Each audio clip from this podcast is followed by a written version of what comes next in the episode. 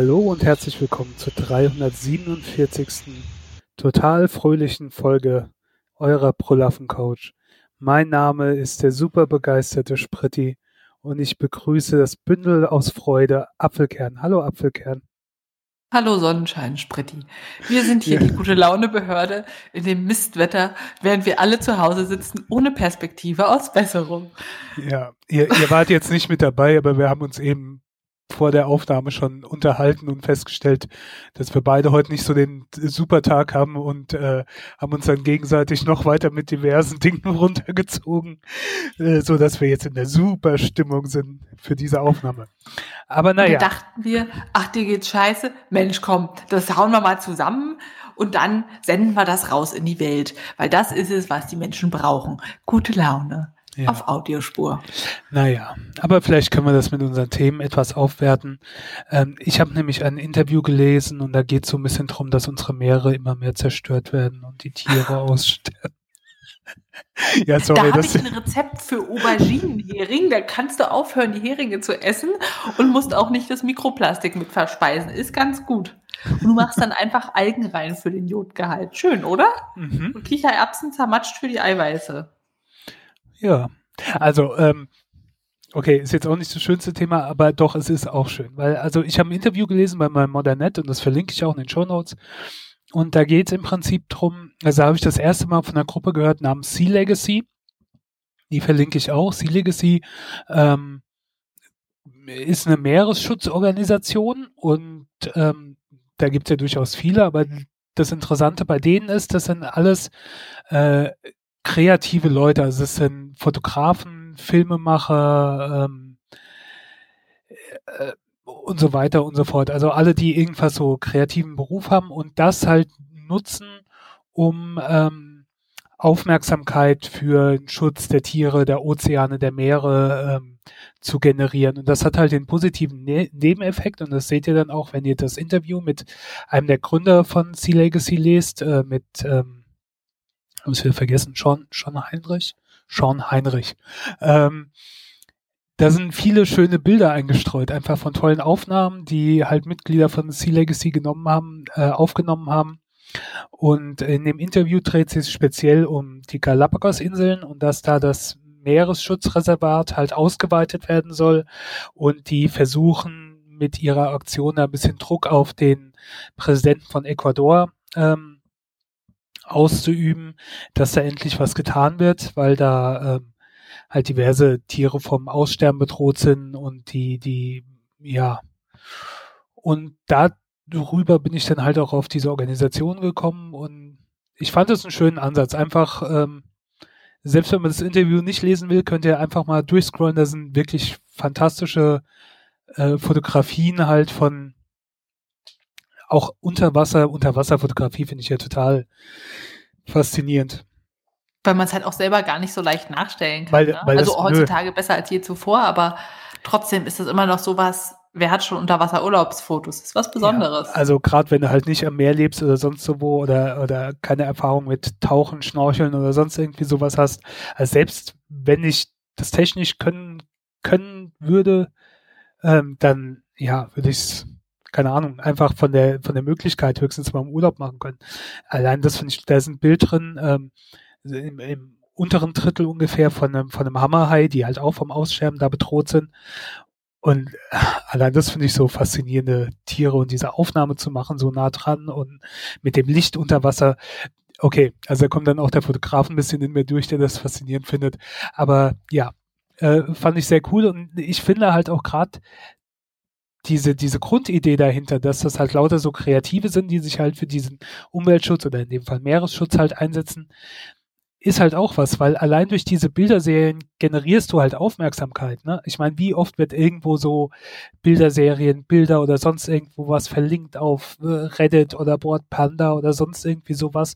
Und da kannst du halt auch sehr leicht, oder Instagram und so weiter, und da kannst du halt auch sehr leicht Aufmerksamkeit ähm, darüber generieren, weil die Leute natürlich erstmal hängen bleiben und denken, boah, tolle Bilder oder tolle Videos oder so. Und dann, wenn dann ein Drittel oder so noch die Beschreibungstext oder sonst irgendwas dazu liest und dann zumindest so ein bisschen das Bewusstsein ähm, dafür ja geschaffen wird. Fand ich halt cool. Ähm, von daher wollte ich das mal äh, verlinken. Ja.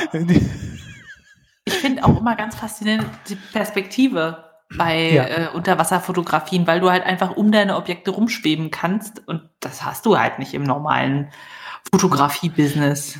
Der ist auch auf der Seite von Sea Legacy, wenn man auf About Us geht, sind so ein paar Bilder und das ist ein sehr cooles mit einem Krokodil oder Alligator, keine Ahnung und halt auf, du bist auf Augenhöhe mit dem. Also die Kamera ist halb unter Wasser und halb über Wasser und du siehst oben drüber oh, siehst ja. du das Auge und, und das Oberteil vom Maul und unten drunter siehst du halt das offene Maul und die Zähne und sowas. Das finde ich halt sehr cool. Also ich meine, keine Ahnung, wie nah die da dran waren. Ich hätte es nicht gemacht, aber ähm, ja, das ist schon sowas, das sieht man halt auch nicht jeden Tag. Ja. Ich musste gerade schon lachen, weil ich gesehen habe, was ich als nächstes Thema aufgeschrieben hatte. Das hatte ich vor einer Weile schon da reingesetzt, da habe ich schon gar nicht mehr dran gedacht. Ähm, ich habe mir nur gedacht, äh, wir hatten ja mal äh, früher so dieses äh, Sexthema der Woche oder Sexthema der Folge oder sowas. Oh ähm, ja, erinnerst du dich noch ans Teabagging? ja, genau. Ähm, äh, keine sehr regelmäßige äh, Folge bei uns, aber ich habe gedacht, ich bin da drüber gestolpert, das passt etwas in die Kategorie. Und zwar, ähm, es gibt ja schon seit dem Mittelalter äh, ne, Keuschheitsgürtel, wo ähm, äh, bei Männern das gute Stück oder auch äh, bei Frauen drumherum äh, eingeschlossen wird, um so zu ver, äh, ne, verhindern, dass die sich dem Vergnügen hingeben können. Mhm. Und natürlich ist das auch mit der Zeit jetzt gegangen und es ist nicht mehr so mit Metall und Schloss und Schlüssel und so weiter und so fort, sondern wir sind im Internetzeitalter. Natürlich gibt's dafür eine App und äh, du kannst äh, dein Partner oder wer auch immer kann das dann äh, mit dem Handy oder so steuern, so Sachen halt machen. Äh, weiß ich nicht, wenn du nicht willst, dass dein äh, man sonst was macht, und dann kannst du halt da einschließen und kannst ihm dann erlauben, wenn du willst, mit der App das freizuschalten. Keine Ahnung, ich habe da keine Erfahrung, aber so stelle ich mir das so ungefähr vor. Ähm, jetzt ist es natürlich wie mit allem so, ähm, früher im Mittelalter konntest du den Schlüssel verlieren, das war ungünstig. Äh, jetzt kann dein, kann die App halt gehackt werden. Und das ist passiert mit, ähm, einem Programm, wo, wo die Software-Schnittstelle ähm, nicht gesichert war. Das Unternehmen heißt irgendwie Qiwi, Qiwi, Qiwi, ist wohl eine chinesische Firma, die einen Keuschheitsgürtel hergestellt hat, der sich über eine App aus der Ferne steuern lässt. Und äh, das hat sich dann wohl eine Gruppe von Hacker oder ein Hacker zu Nutzen gemacht und schickt den Leuten dann aufs Handy quasi so eine Nachricht, ähm, ich steuere jetzt hier dein Ding und äh, du bezahlst jetzt Bitcoins, damit du wieder freikommst. ähm, wenn du Glück hast, hast du das Ding nicht an. Wenn du Pech hast, hast du es halt an. Ich habe keine Ahnung, wie stabil die sind oder wie leicht man da sonst irgendwie rauskommt, aber ich denke mal, die sind ja unter anderem auch so angelegt, dass man da eben nicht so leicht rauskommt. Äh, und ähm, das ja. ist eine richtig schöne Beschäftigung für die Rettungsstellen in der Umgebung. Wie speisen wir da jemanden den Penis raus, ohne irgendwas äh, Wichtiges zu verletzen? Ja. So eine Art Jenga. Nur mit kaputt machen. Also bewusst. Ja. Also, und das kostet dich dann, also äh, hier erzählt halt jemand, der es glücklicherweise nicht angehabt hat, angeblich. Ähm, der hat halt eine Nachricht von dem Hacker bekommen, er soll 0,02 Bitcoin bezahlen. Das waren, entsprach zu dem Zeitpunkt ungefähr 590 Euro. Ähm, ja, das äh, ist dann ein teures Vergnügen. Und da hat er dann äh, festgestellt, dass das Ding wirklich verschlossen war. Er hat es nicht angehabt, aber es war halt verschlossen. Ja. Ähm. Ach, da freut man sich ja so richtig. Ja, ich, ich denke halt auch. Also das sind so zu Sachen. Also da wäre ich auch vorsichtig. Ansonsten, dass ich jetzt eh nicht so das Interesse an sowas hätte, aber ähm, das würde ich jetzt auch sagen an deiner Stelle. Ist schon okay, Spritti, ist schon okay. Aber, aber wenn man muss nicht überall mit dem Fortschritt gehen, ne? Ähm. Gut, wir schreiten mal thematisch voran auf ähm, weniger prekäre und äh, anrüchige Themen. Handschuhe. Rüberstülpen bleibt weiterhin das zentrale Thema, aber jetzt über Finger. Ähm, da gibt es jetzt so ein neues Meme, was so richtig beliebt geworden ist. Vielleicht hast du es auch schon mal gesehen. Dieser Bernie Sanders mit seinen Handschuhen. Wie kann man es nicht gesehen haben? Sag mal, meine Oma, ich glaube, die hat davon noch nichts mitbekommen, außer es war in der Tagesschau. Okay, aber wenn du mit dem Internet irgendwas gemacht hast, bist du über Bernie gestolpert in das stimmt. allen Varianten. Für alle, die es nicht mitbekommen haben, bei der Inaugurationsfeier saß Bernie Sanders total gelassen mit Maske und eben braun handgestrickten äh, Handschuhen da ja. und wird jetzt überall reingefotoshoppt wo möglich ist. Also ich habe da schon ganz verrückte Sachen gesehen. So Sachen, da hatte er irgendwie, weiß ich nicht, Beyoncé auf dem Schoß, fällt mir jetzt ganz spontan ein. Unterwasservarianten mitten in Regierungskonferenzen. Einfach so ganz verrückte Sachen. Was ist bis jetzt dein Favorit, Spritti, was du so gesehen hast? Ähm, äh, Janet Jackson hat selbst ein Bild gepostet. Es gibt so ein Albumcover mit ihr, wo sie oberkörperfrei da steht und äh, ihre äh, Brustwarzen halt anders abgedeckt sind. In diesem Fall kommt aber von hinten äh, äh, die Handschuhe mit äh, Bernie, die, die die Brüste zuhalten. Ähm, es gibt aber auch Sachen mit äh, Friedenskonferenz von Yalta oder, oder sonst so Zeug. Also äh, äh, gibt eigentlich nichts, was es nicht gibt. Überall taucht irgendwo Bernie auf. Ähm, Oh, was ich auch schön fand, du kennst ja in der Sixtinischen Kapelle im Vatikan von äh, die Erschaffung der Welt, wo sich der Finger von Gott mit dem Mann berührt, weißt ja, du? Ja. Da gibt es auch den Handschuh dann, der den Finger Gottes berührt. Ja. so ne, entgegengeschränkt. Ähm, Wunderschön. Das Schöne ist auch, Bernie hat das Meme genommen, hat es auf ähm, ähm, äh, Klamotten drucken lassen, hat die verkauft für äh, ungefähr 50 Dollar, ähm, komplett ausverkauft, also auf seiner Homepage. Und das ganze Geld, was reingekommen ist, hat er zu 100 Prozent an äh, Essen auf Rädern oder irgendwas so in der Art in seinem Heimatstadt halt in Vermont dann gespendet. Schön. Ich weiß nicht, Bernie ist auch, also ist illusorisch, dass er US-Präsident geworden wäre, aber wenn ich Interviews mit ihm sehe oder sonst sowas, wie er erzählt, diese ganze Art von dem Typen ist also ich meine, man soll bei sowas bei Politikern vorsichtig sein, aber der ist mir da unheimlich äh, sympathisch. Allein wenn man sich seine ganze politische Karriere anschaut, der äh, hat halt bei, bei Demos mitgemacht an junger, als junger Mann für, für die äh, Rassengleichheit. Also dass die Schwarzen mehr Rechte bekommen. Er hat bei LGBT-Veranstaltungen gesprochen, bevor das halt ein Modetrend wurde oder so, wo er noch äh, als ganz junger Mann da irgendwie am Mikrofon steht. Er ist, ja, ähm, keine Ahnung. Also der ist mir schon von so US-Politikern extrem sympathisch, auch allein wie er da halt hingekommen ist äh, zu diesem, zu diesem, äh, zur Inauguration von von beiden, ähm, ne, so hier den Parker angehabt und äh, den die den Briefumschlag unterm Arm gehabt, so als so ungefähr, gut, ich bin jetzt mal kurz hier, aber ich muss gleich eigentlich noch wohin, also ich habe noch einen Termin, so nach dem Motto und so hat er auch da gehockt mit den Handschuhen und ähm, in dem Umschlag, den er da gehabt hat, auch großartig. Ähm, waren einfach seine Tickets drin für die Veranstaltung. Ah, und mit also den Handschuhen konnte er sie nicht richtig rausnehmen, deswegen hat er sie noch in dem Umschlag da gehabt und damit da gehockt. Ja, äh, genau. Also das finde ich halt sehr lustig und ähm, ja.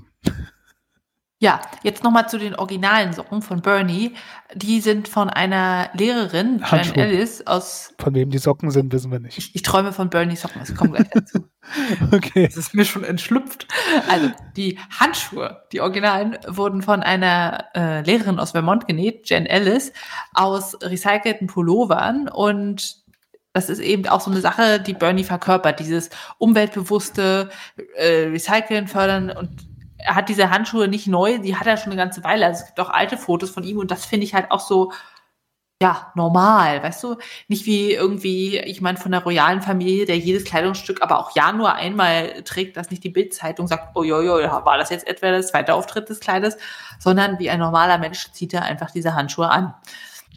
Und Revelry, die Plattform für Handarbeiten mit Wolle letztendlich, rastet total aus und es gibt jetzt gefühlt Bernie alles. Es gibt multiple Anleitungen für Handschuhe, sei es Leute, die einfach nur die Musterchart äh, kopiert haben. Also man kann ja reinzoomen und da es ein relativ grobes Garn ist, sieht man auch die äh, Stichführung und kann dann auch sagen, wie die Tabelle des Musters ungefähr ist. Und dann gibt's jede Menge Socken und Handschuh und sogar Pullover-Anleitung, wo eben dieses Muster aufgegriffen wird. Und das finde ich so cool an dieser Community.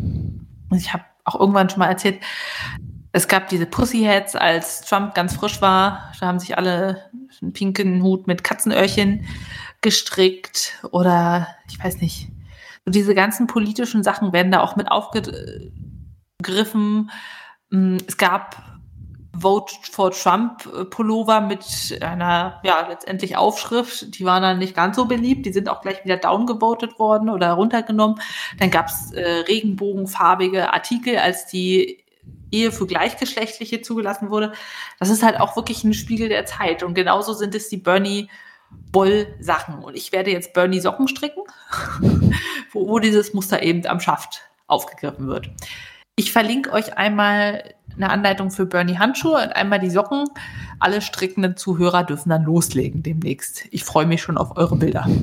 Und ich ein Interview mit der Lehrerin, die die Handschuhe äh, gestrickt hat und dann äh, festgestellt hat beim Fernsehgucken, dass das ihre Handschuhe sind und wie das Ganze viral gegangen ist und ihr Gmail-Postfach dann zusammengebrochen ist.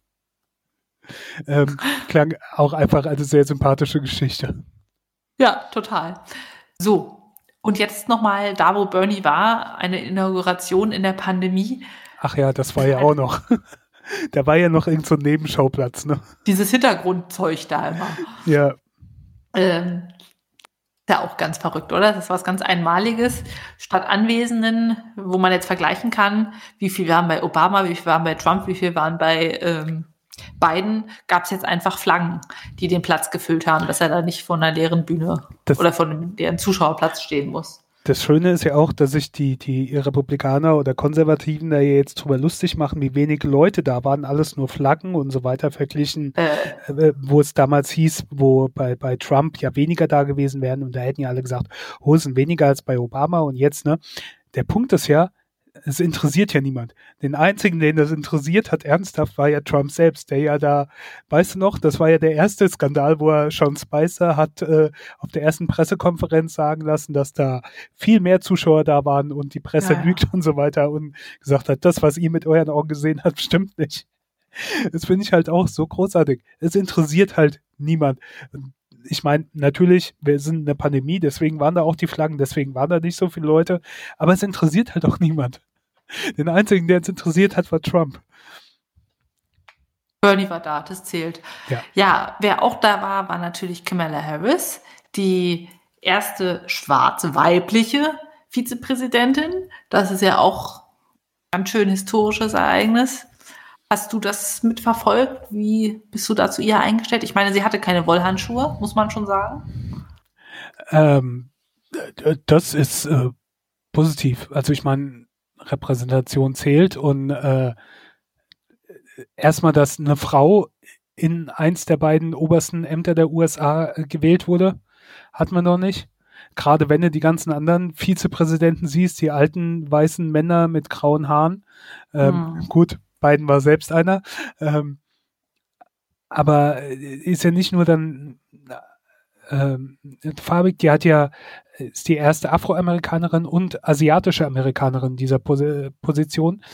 Ich glaube, irgendwie die Eltern oder Großeltern kommen von, von Jamaika und aus Indien und mhm. ähm, äh, oder, oder Tamilen.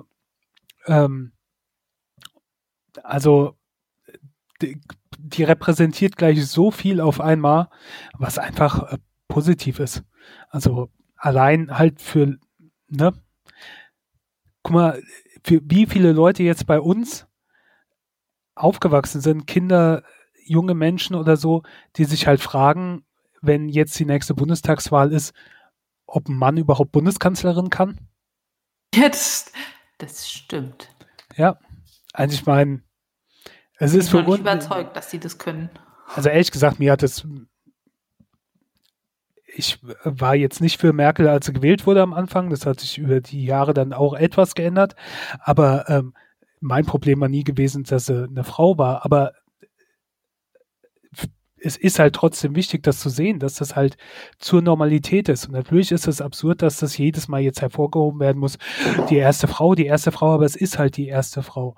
In der Hoffnung, dass das der erste Schritt ist, dass man, dass es irgendwann nicht mehr ähm, relevant ist. Also ich glaube, sollten wir nochmal eine Bundeskanzlerin demnächst irgendwann bekommen, auch wenn jetzt niemand zur Wahl steht, oder sehr wahrscheinlich nicht, es könnte natürlich sein, dass die Grünen noch jemand zur Wahl stellen, ähm, aber dann ist es halt nicht mehr so spektakulär. Dann heißt es bestimmt nicht, sie war die zweite Frau oder dann ist es halt einfach nur die Bundeskanzlerin, weil dieser mhm. Schritt schon gemacht wurde. Und von daher ist das schon sehr wichtig, dass sie das halt ähm, da geworden ist.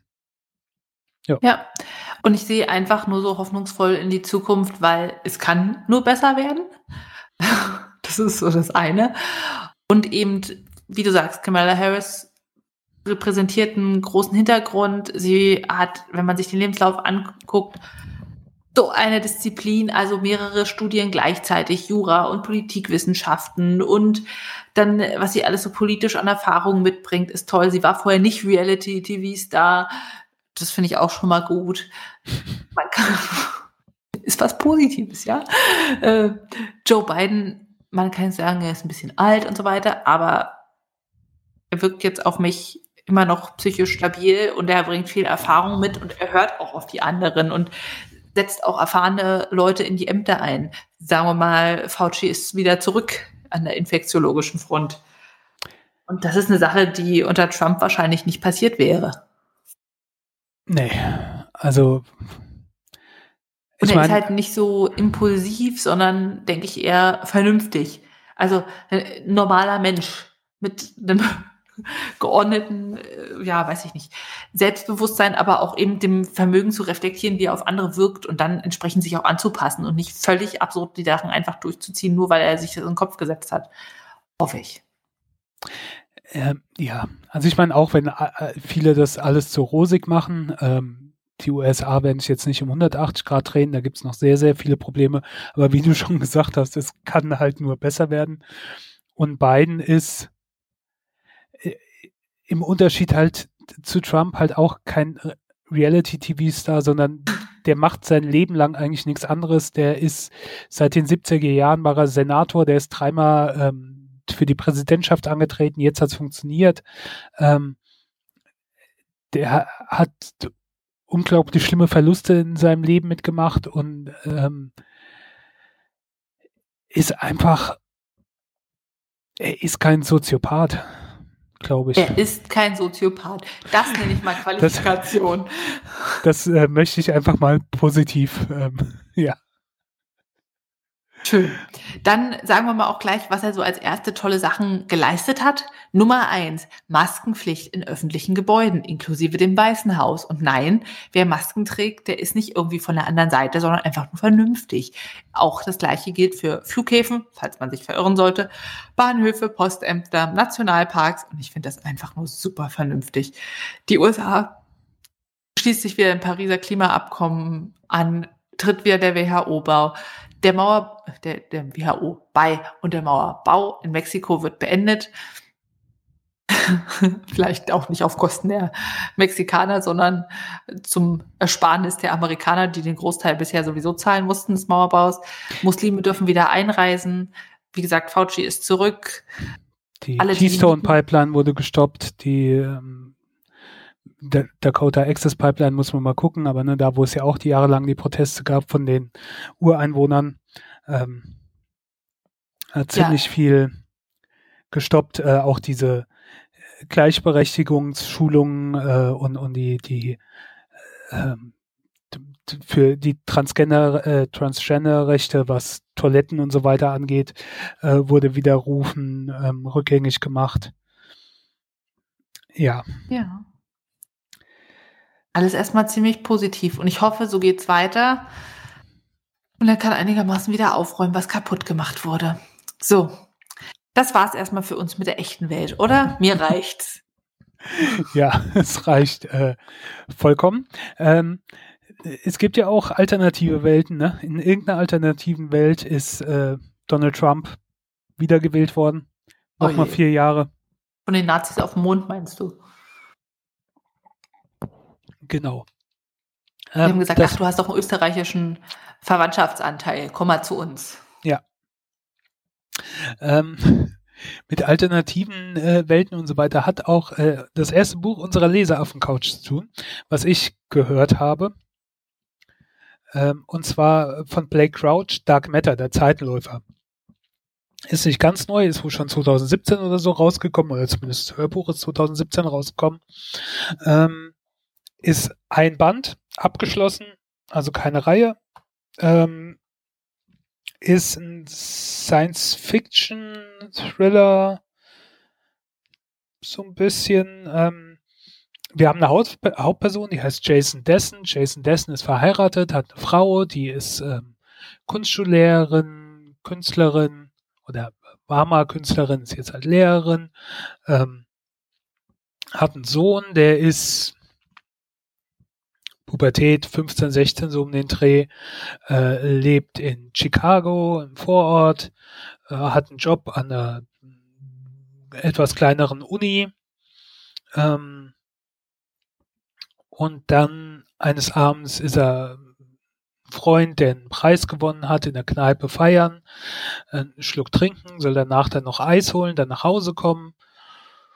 Und auf dem Weg von der Kneipe nach Hause wird er überfallen ähm, wird entführt äh, in so eine Fabrikhalle, bekommt von dem Entführer, der nur eine Maske auf hat, ein paar Fragen gestellt. So das letzte ist, bist du glücklich? Und dann wird er umgehauen. Mhm. Dann kommt er wieder zu sich und äh, kommt jemand zu ihm und sagt, willkommen, also wo er wieder wach wird, willkommen zurück, alter Freund und äh, der kennt ihn auch gut und hilft ihm auf und so weiter. Das Problem ist, er kennt denjenigen nicht. Er weiß auch nicht, wo er ist. Er kennt die Leute nicht, aber die kennen ihn alle und stellen ihm Fragen und äh, er ist sich etwas unsicher, wo er ist, warum er da ist, wie er sich verhalten soll und äh, versucht dann Kontakt zu seiner Frau aufzunehmen, stellt dann aber fest, in seinem Zuhause wohnt nur er. Seine oh. Frau wohnt da nicht. Ähm, aber er findet dann seine Frau, aber seine Frau ist nicht mit ihm verheiratet. Seine Frau ist eine erfolgreiche Künstlerin und äh, seine Frau kennt ihn, aber schon hat ihn schon jahrelang nicht mehr gesehen. Ähm, sein Sohn existiert nicht und mehr will ich eigentlich gar nicht verraten. Aber man kann schon erahnen, es ist äh, nicht seine Welt, nicht seine Realität, aber was ist echt, was ist nicht echt, was stimmt, was stimmt nicht, wo ist er, warum ist er da? Ähm, ja, das äh, dreht sich dann immer noch ein bisschen weiter und, und, und wandelt sich noch ein bisschen mehr, ist, man ist schon so ein bisschen spannend mit dabei. Es hat so ein paar Punkte,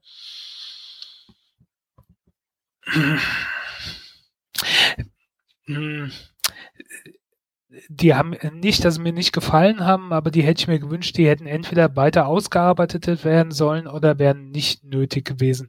Man hat äh, so ein paar Kapitel, die nicht aus seiner Sicht erzählt sind, sondern aus der Sicht von seiner Frau.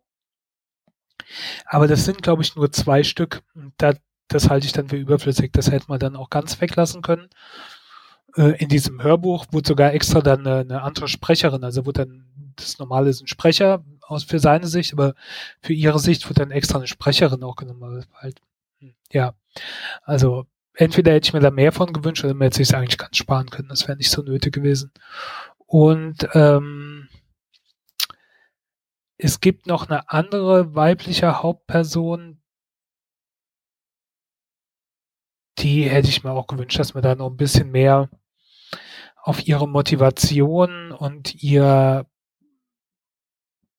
Schicksal und so weiter eingeht. Also das fand ich auch so ein bisschen unglücklich. Also nicht alles perfekt, aber insgesamt fand ich es äh, ziemlich spannend, hat mich gut unterhalten. Vier von fünf Bananen.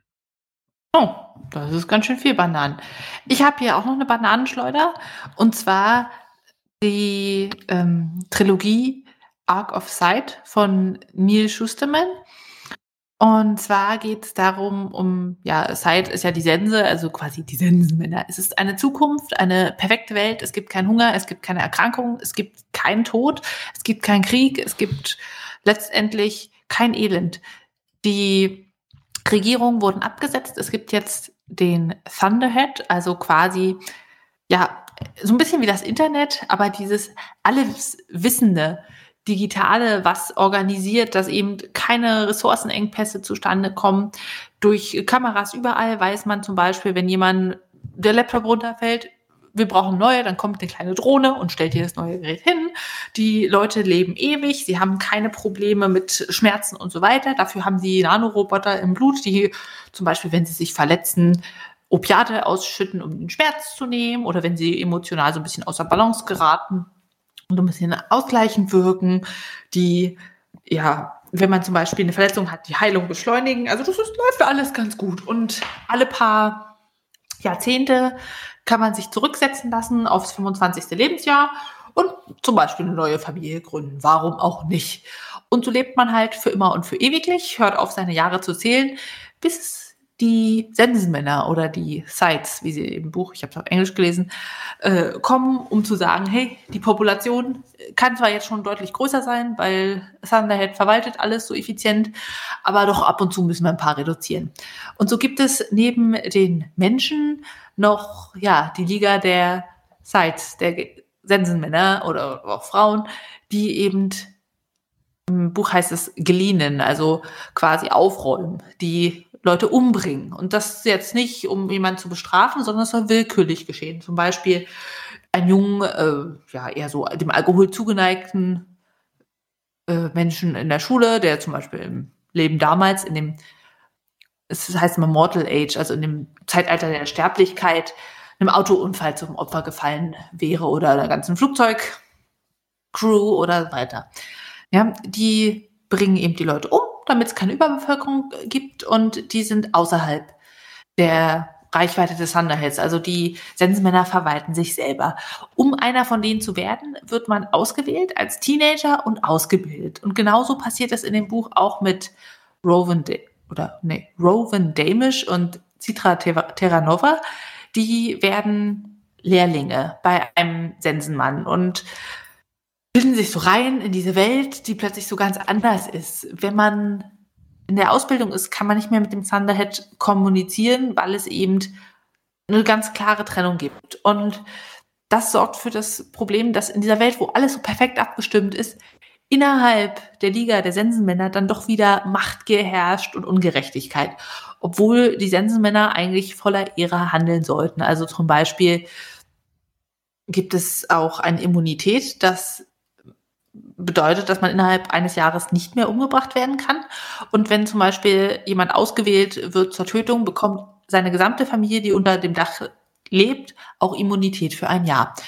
So, und in diese Liga wachsen jetzt Citra und Roman hinein und stellen fest, es gibt ganz viel Ungerechtigkeit. Und ihr Mentor verschwindet auch, wird umgebracht während ihrer Ausbildung und sie wechseln die Mentoren. Und da fängt das Ganze an. Es gibt nämlich welche von den Sensenmännern, die nicht töten aus ja, Bewusstsein, dass die Erde nicht unendlich viele Menschen ertragen kann, sondern die Spaß daran haben und die das auch gewaltsam machen. Und da setzen die beiden jetzt an und versuchen alles zu ändern.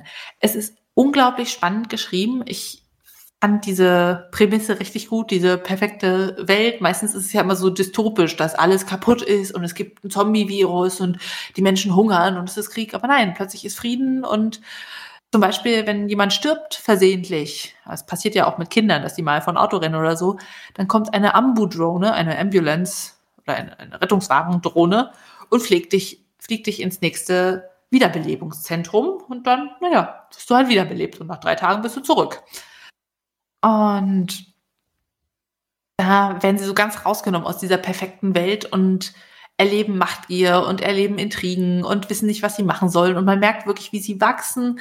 Es gibt so eine ganz leichte Romanze zwischen beiden, die sie aber nicht auslöben dürfen. Deshalb ist das auch nicht so wie ein klassisches Young Adult Buch, wo da die ganze Zeit rumgeturtelt wird, sondern es geht ganz schnell voran. Man lernt spannende Charaktere kennen, man lernt neue Aufgaben kennen und wenn jemand sich interessiert für Kampftechniken und Messer und so weiter oder Waffen generell, der würde auch seine Freude daran haben in diesem Buch. Ich habe das erste Buch bis jetzt gelesen und bin ungefähr bei einem Drittel des zweiten und kann es nur absolut empfehlen. Für mich bis jetzt fünf von fünf Bananen. Und den Autor hatte ich gar nicht auf dem Schirm bis jetzt. Es war eine Empfehlung aus einem Jahresrückblick eines Lese-YouTube-Kanals. Und ich werde dann auch nochmal andere Sachen von dem Autor anschauen. Wirklich toll.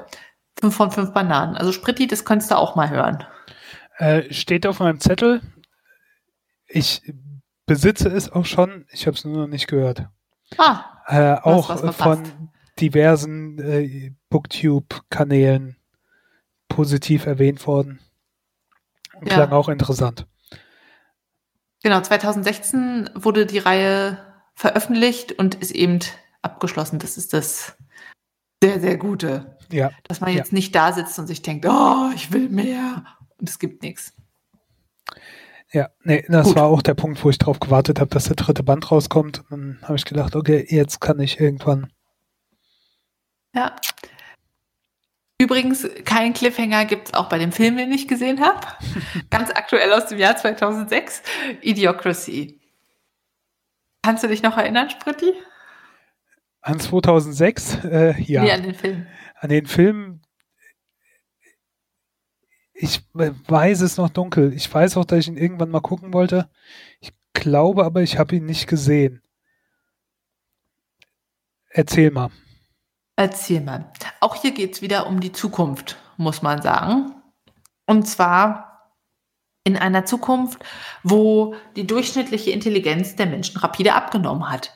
Denn wer bekommt Kinder? Naja, nicht unbedingt die Akademiker, die erst mit 30 das Studium abschließen und dann erst mal zehn Jahre an der Karriere arbeiten, bevor sie vorstellen, dass sie irgendwie raus sind aus dem fertilen Alter, sondern natürlich die Leute, die die Schule abbrechen, die auch aus selbst schwierigen sozialen Verhältnissen kommen, die eine mäßige Bildung genossen haben. Und die pflanzen sich alle fort. So wird das am Anfang illustriert.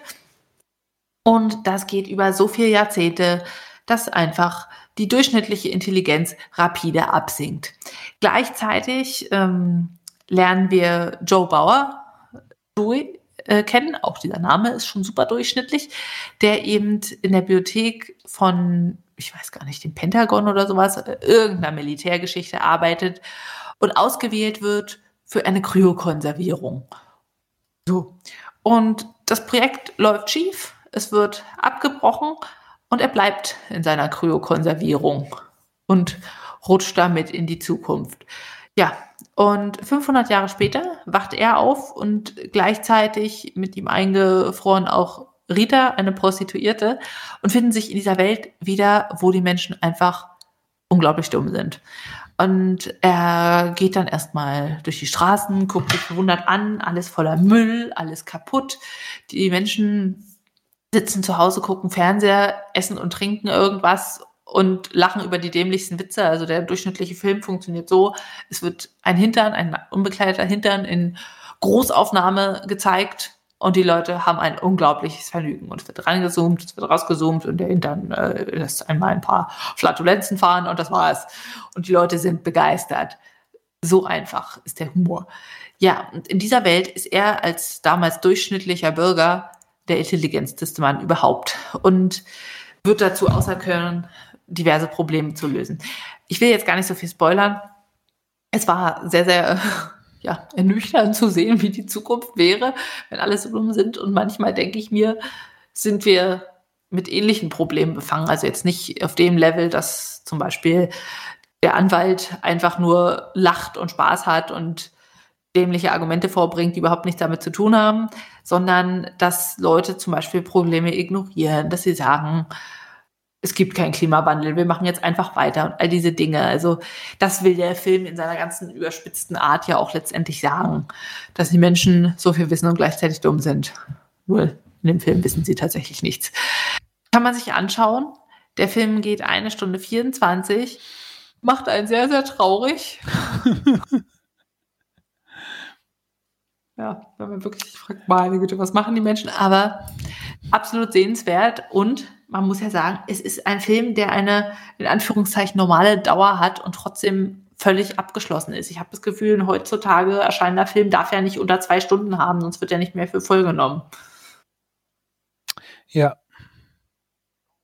Also sehr schön. Und was auch spannend ist, man merkt echt, dass der Film nicht mehr so aktuell ist von den Effekten. Also es ist alles so ein bisschen pixelig, es ist alles so ein bisschen wie netter Versuch, das irgendwie futuristisch darzustellen.